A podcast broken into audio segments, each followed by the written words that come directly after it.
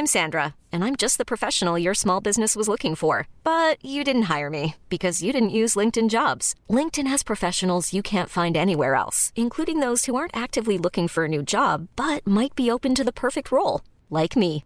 In a given month, over 70% of LinkedIn users don't visit other leading job sites. So if you're not looking on LinkedIn, you'll miss out on great candidates like Sandra. Start hiring professionals like a professional. Post your free job on linkedin.com/achieve today.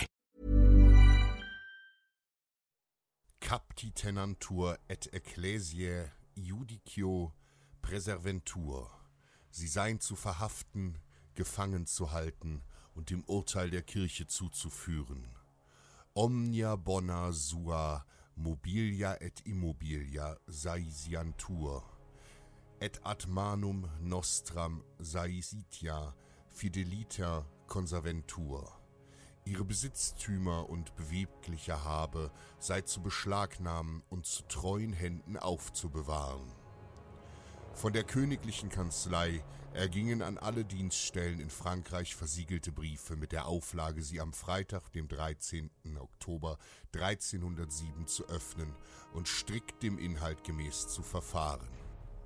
Die Briefe enthielten die Haftbefehle.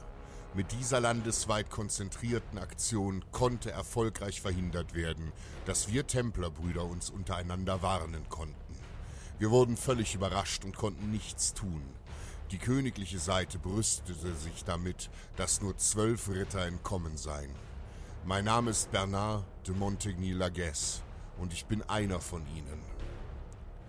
In den blutigen Tagen des ersten Kreuzzugs wurde nach der Eroberung Jerusalems unser Orden der armen Ritterschaft Christi und des Salomonischen Tempels zu Jerusalem gegründet. Wir Templer, wie man uns einst nannte, waren und sind die Ersten, die im Namen Jesu Christi die Ideale des Rittertums mit denen der Mönche vereinten.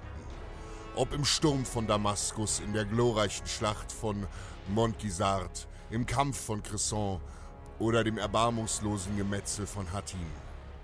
In jedem Zentimeter des heiligen Landes liegt unser Blut, das wir bereitwillig für eine bessere Welt gaben. Es ist unser Pfad zum Himmel. Pilger und die Christenheit zu schützen. Und doch, auf Druck des niederträchtigen französischen Königs Philipp IV. wurden wir nach einem langwierigen, aufsehenerregenden Prozess vom Papst Clemens V.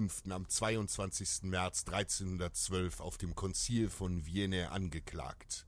Verrat, sage ich. Wir Ritter wurden der Ketzerei und der Sodomie beschuldigt und der Orden offiziell aufgelöst. Die Besitztümer wurden durch König und Papst beschlagnahmt und unser Großmeister Jacques de Molay sowie etliche seiner treuesten Ritter auf dem Scheiterhaufen verbrannt. Wo war Gott in dieser dunklen Stunde? Sind unsere Sünden so groß? Wir wenigen konnten der Hölle von Frankreich entkommen und flohen ins nördliche Schottland, an den Hof meines Freundes König Robert I. Er bot uns Schutz und Unterkunft, doch ihn plagen ebenso große Sorgen. Er und Schottland haben sich in diesen Tagen von der grausamen Herrschaft der Engländer losgesagt und streiten um ihre Unabhängigkeit. Burg um Burg erstreiten die Schotten in einer blutigen Schlacht. Seit Frühjahr 1314 wird das seit 1304 unter englischer Oberherrschaft stehende Stirling Castle durch Roberts Heer belagert. Stirling Castle gilt als eine der größten Festungsanlagen des Nordens und ist aufgrund seiner strategisch günstigen Lage am Fluss Forth von großer Bedeutung. Der grausame König Eduard II. von England will um jeden Preis verhindern, dass diese wichtige Burg in die Hände der aufständischen Schotten fällt.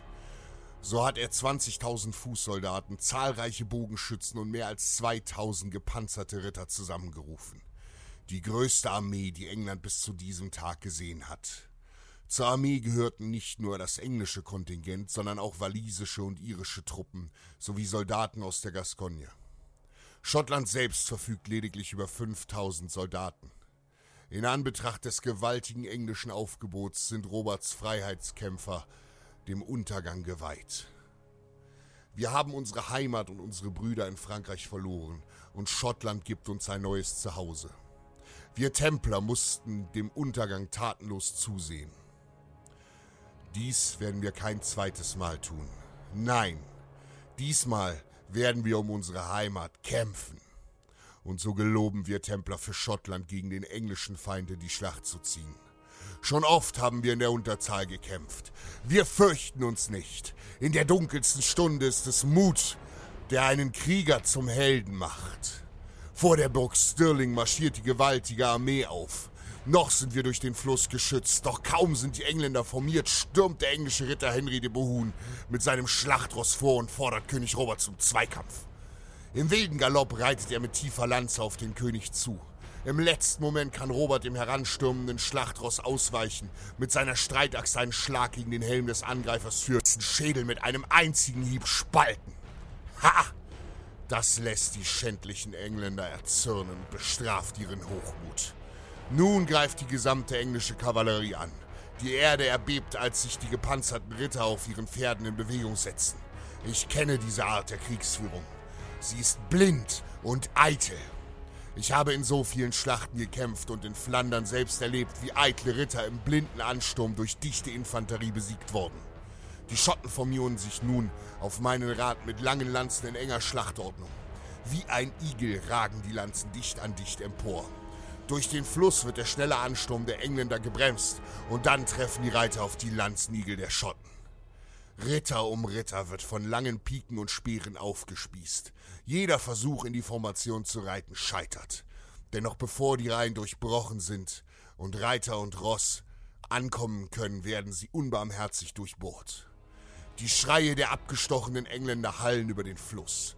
Hunderte von Feinden sterben in unserem dichten Meer aus scharfen Spitzen. Nun fliehen die englischen Fußsoldaten, als sie sehen, wie ihre Ritter gnadenlos aufgespießt wurden.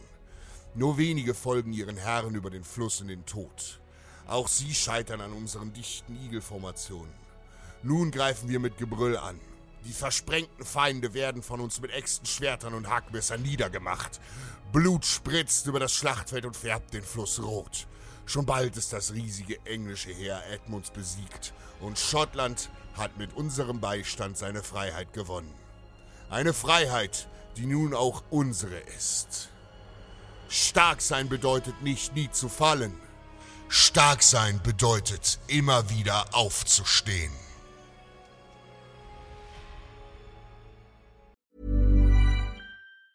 Hi, I'm Daniel, founder of Pretty Litter. Did you know cats tend to hide symptoms of sickness and pain? I learned this the hard way after losing my cat, Gingy. So I created Pretty Litter, a health monitoring litter that helps detect early signs of illness by changing colors, saving you money and potentially your cat's life. Pretty Litter is veterinarian developed, and it's the easiest way to keep tabs on your fur baby's health right at home. Go to prettylitter.com and use code ACAST for 20% off your first order and a free cat toy. Terms and conditions apply. See site for details.